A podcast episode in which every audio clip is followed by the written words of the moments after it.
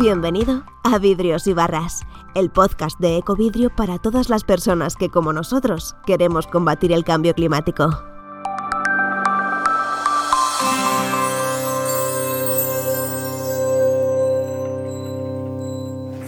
No sé, no sé qué os parece a vosotros, pero a mí la disonancia que hay entre cuando buscas ecologista, que seguramente son imágenes que han subido generaciones, durante generaciones en Google, a lo mejor el primero lo subió pues hace 40 años, el primer internet y ya es abrazando árboles a cuáles son los verdaderos referentes que utilizan desde Climabar para comunicar sobre clima. Es una disonancia pues muy grande, ¿no? Y, hablarnos un poco de cómo llegar a esa generación, como ellas hacen de una manera muy hábil y muy inteligente, nos va a ayudar también y nos va a dar alguna pista eh, Rafa Magañán, CEO de Macin, porque ya sabemos que los líderes de opinión antes estaban en las televisiones y lo siguen estando, por supuesto, en las radios, en las televisiones, pero claro, hay una generación que pisa muy fuerte, cuyos referentes ya sabemos que no son esos que ya se habían predeterminado, son otros nuevos.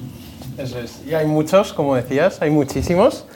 Em, bueno, gracias lo primero a, a Etic y a Ecovidrio, por supuesto, y al Espacio Triple por, por invitarme a mí aquí, por dar un poco más de contexto como decía, decía Julio, eh, nosotros intentamos ayudar a las organizaciones a reducir esta disonancia que realmente es un, es, un, es una son creencias o constructos sociales que tenemos en la cabeza una generación y otra, ¿no? A una generación le dices ecologista y realmente piensa en las fotos de Google, y a otra generación le dices ecologista y se le viene Climabar a la cabeza, ¿no? Por ejemplo. Entonces, ese gap que hay en, la asociación de ideas en distintos conceptos, en la sostenibilidad, por supuesto, lo trabajamos nosotros con las organizaciones mucho desde el conocimiento, ¿no? porque vimos que ahí había un trabajo de, enseñanza de alguna manera, bueno, nosotros lo llamamos consultoría, pero realmente es de alguna manera educar a través de datos y de rigor a una generación más mayor, que realmente son nuestros clientes, suelen ser pues generaciones mayores a nosotros, para que por lo menos, o nosotros siempre intentamos que empiecen por escucharnos de una manera más objetiva y luego ya empezar a involucrarse y a trabajar con nosotros.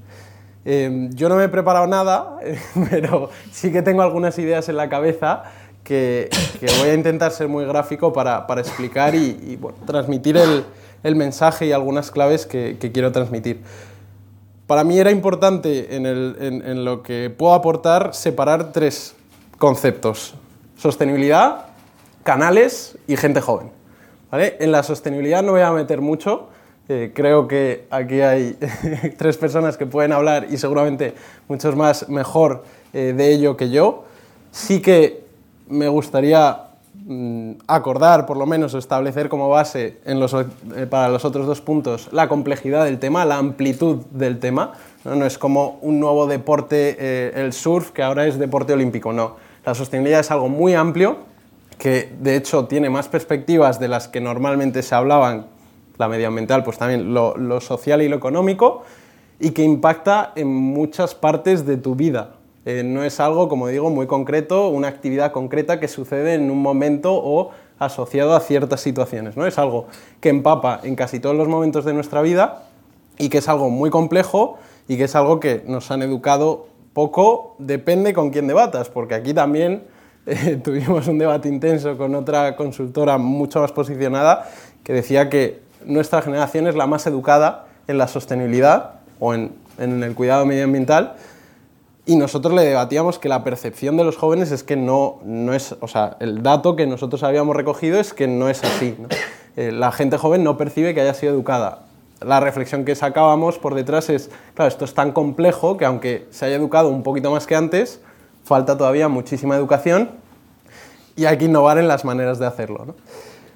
La sostenibilidad, como decía, tiene muchas derivadas y eso empapa directamente en los canales, ¿no? en los canales que han cambiado y que yo lo pensaba viniendo y decía, claro, es que decirlo ahora es muy fácil, ¿no? pero si a cualquier persona hace 30 años le dices, vas a tener un canal donde la publicidad puedes decidir si verla o no, te la va a contar alguien que te cae bien a priori y encima puedes interactuar puedes preguntar más a ese espacio para entender más sobre eso que se te está publicitando, ese mensaje.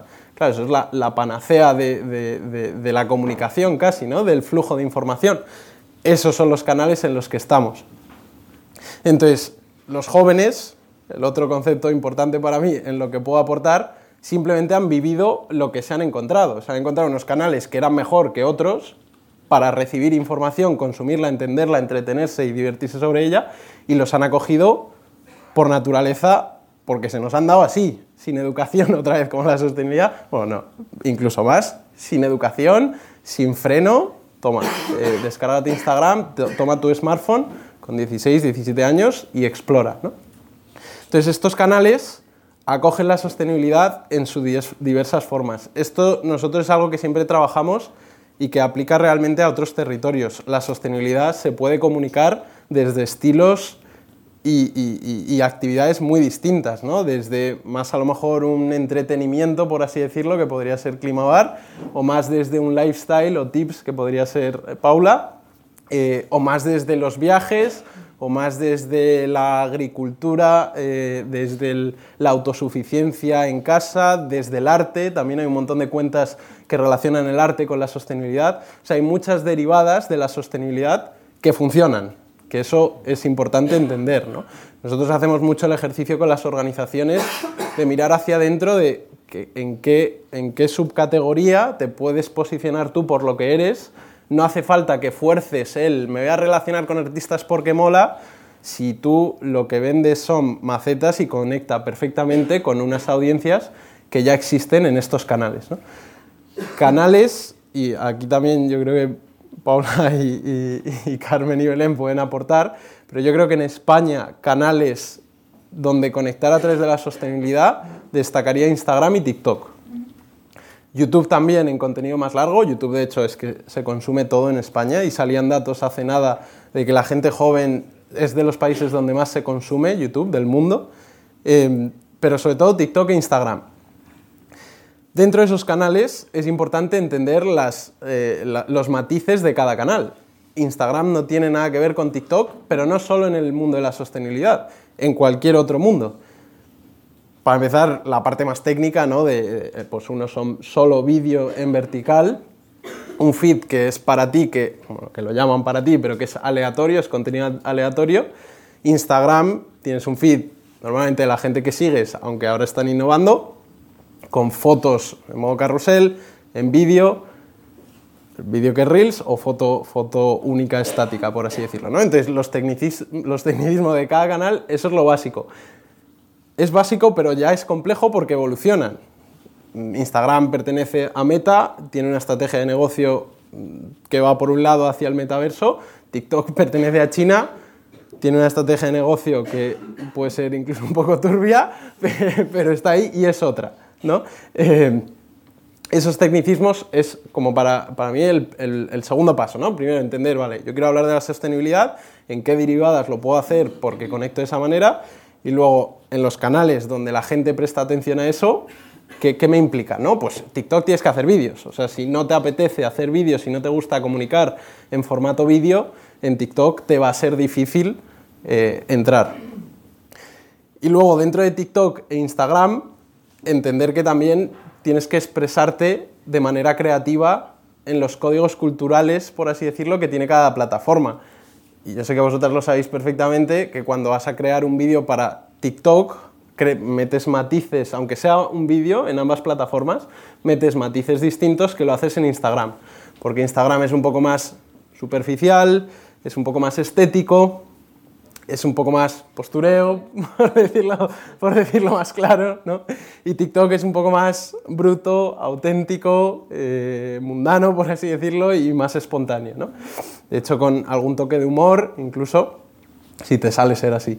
Eh, luego hay casos que pueden romper con todo eso, como puede ser Climabar, con un enfoque muy distinto a Instagram, pero que yo, que las conocemos hace tiempo, yo también asocio al crecimiento a lo mejor un poco más lento, porque habéis decidido manteneros en vuestro estilo, que podría haber sido mm, copiando casi o imitando otros tipos de contenido que encajarían perfectamente con vuestro mensaje, pero que habéis decidido creativamente manteneros en vuestra línea. Y está bien, que esto es a lo que nosotros intentamos eh, transmitir a las marcas. No tienes esas métricas de, no, un millón de seguidores, está genial, pero eso puede no significar nada y de hecho han salido casos de eh, influencers con millones de seguidores que lanzan un producto y no les compra nadie.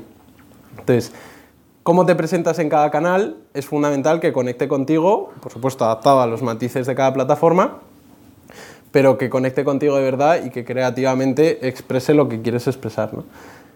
En Instagram, como decía, pues un poco más, postureo, eh, pero es verdad que también, y por eso es importante enterarse en los canales, pues aparece Reels, que de repente te da, te da una oportunidad de descubrirte a nuevas audiencias eh, de una manera también un poco más aleatoria, más tipo TikTok. Gracias. Muy Gracias.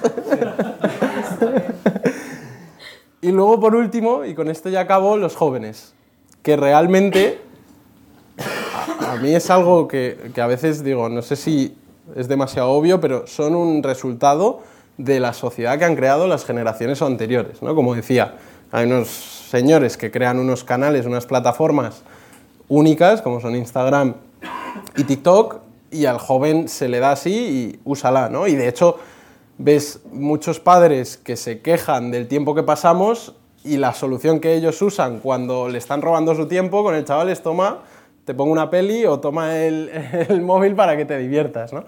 Entonces, es normal, el ser humano siempre ha sido de alguna manera incoherente eh, entre esas actitudes que quiere tener o esa aspiración y lo que realmente hace, pero es importante que en este momento de tan gran disonancia, de ese gap tan grande que existe entre lo que, a, lo que creemos que podemos aspirar y estos nuevos valores que hemos descubierto y lo que estamos haciendo es muy grande y también en los jóvenes. Ese es el, el, mayor insight, por así decirlo, que nosotros trabajamos y desglosamos dependiendo de la categoría o sector o industria con la que trabajemos. Las tensiones que tiene, ahora por ejemplo estamos profundizando en el mundo de la moda, Claro, el mundo de la moda es un mundo que ha sido precursor en tendencias estéticas e incluso mensajes sociales, ¿no? Eh, la moda genderless lo que está hablando es de una sociedad diversa, ¿no? donde cualquiera puede adaptarse o cualquiera puede ser o sentirse identificado con un género distinto. Pero a la vez ha creado uno de los mayores problemas medioambientales que hay ¿no? Eh, eh, con, con, toda el fast fashion, la industria del fast fashion, la, la huella de carbono o el concepto adecuado que generan. Eh, y, están en ambos niveles, ¿no? Están facilitando que se generen nuevos valores sociales, pero a la vez creando problemas, ¿no? Esto, eh, otra vez, los jóvenes simplemente lo asumen y siguen ese, ese patrón de comportamiento, ¿no? Entonces, ese es como el gran insight y el gran descubrimiento, la gran incoherencia que hay en los jóvenes, también en y sobre todo en el mundo de la sostenibilidad, que es algo tan complejo y que nos queda mucho por aprender, que salen muchos titulares de cuánto influye la sostenibilidad en nuestra decisión de compra, influye en la fase de consideración, no, tanto en la fase de mm, pasar la tarjeta. En ese momento del panel, por así decirlo, ¿no? de pasar la tarjeta no influye tanto siempre. Es una de las cosas que estamos intentando eh, descubrir y, validar, por así decirlo, con este estudio de moda. Y realmente, más allá de eso, son personas humanas, como decía, eh, que tienen un grado de incoherencia mayor que otras generaciones, que sí que también tienen una atención reducida y eso está impactando en nuestra capacidad intelectual, también no es algo que no se pueda revertir, pero que viene muy dado de las herramientas que se nos han puesto a nuestra disposición sin que haya un filtro previo, como ha habido normalmente con, con las cosas un poco para mayores, yo considero que un espacio como el Internet, que te da acceso a toda la información mundial, es algo un poco para mayores y se nos ha dado así un poco sin filtro.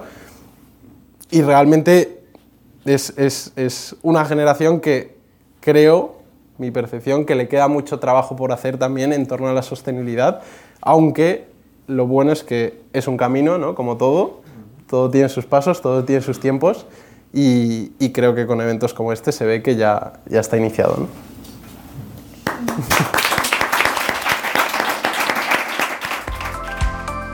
Hasta aquí un nuevo episodio de Vidrios y Barras.